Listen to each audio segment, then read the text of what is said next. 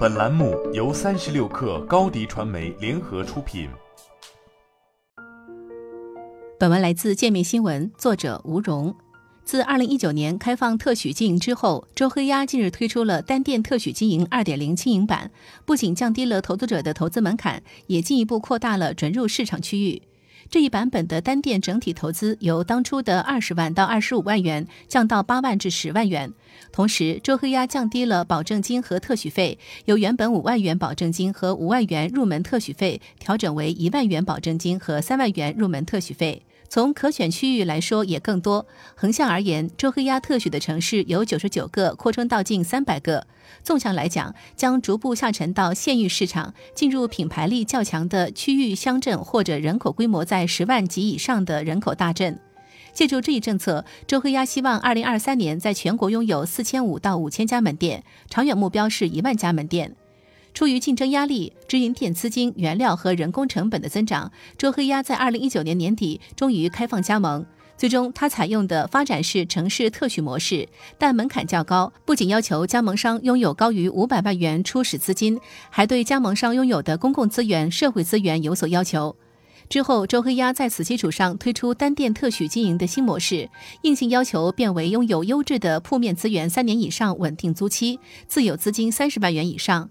按照周黑鸭的说法，降低加盟门槛之后，截至二零二二年五月底，公司共计收到超过五点五万条正式的申请，在全国范围内门店超过三千家。在今年三月公布的二零二一年财报里，周黑鸭同样肯定了加盟门店拓展给收入带来的贡献。此次再度降低加盟门槛，虽然吸引了不少人注意，但也存在一定的加盟挑战。大环境决定了，如今加盟类似门店赚钱难度增加。在广大的下沉市场，卤味竞争对手早就开启了跑马圈地的加盟模式，竞争相当激烈。按照窄门餐饮的数据显示，绝味食品目前共有一万三千六百零七家门店，其中在一线城市的仅占到百分之十点九一。这意味着在下沉市场，周黑鸭要和它正面交战。在这里，不仅需要适应消费力、营销和渠道的不同打法，对周黑鸭产能、供应链密度提出更高要求。随着加盟门店的增多，也将进一步考验周黑鸭的管控能力，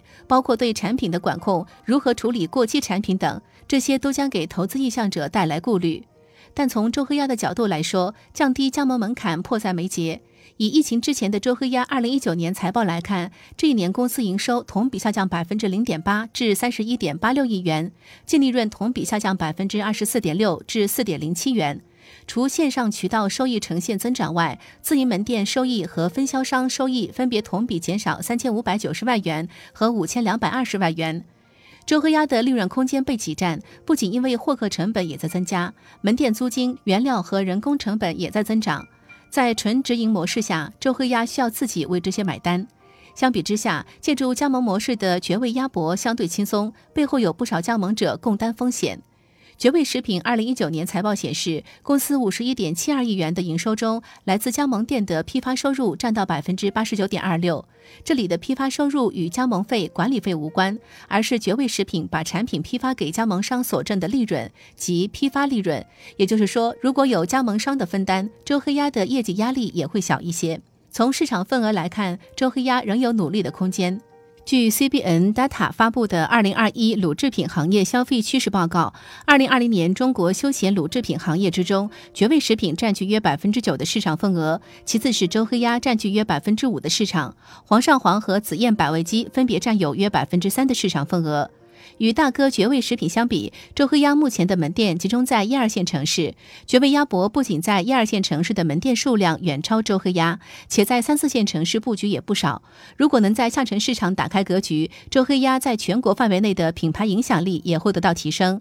如何在卤味市场同质化严重、消费者口味审美疲劳的当下获得突破，正是如周黑鸭等老玩家所头疼的难题。他也并非没有意识到，周黑鸭在财报中承认，随着各休闲类食品为了争夺年轻消费市场，纷纷进入卤制品赛道，行业竞争加剧，新兴食品也带来了消费者的分流。好了，本期节目就是这样，下期节目我们不见不散。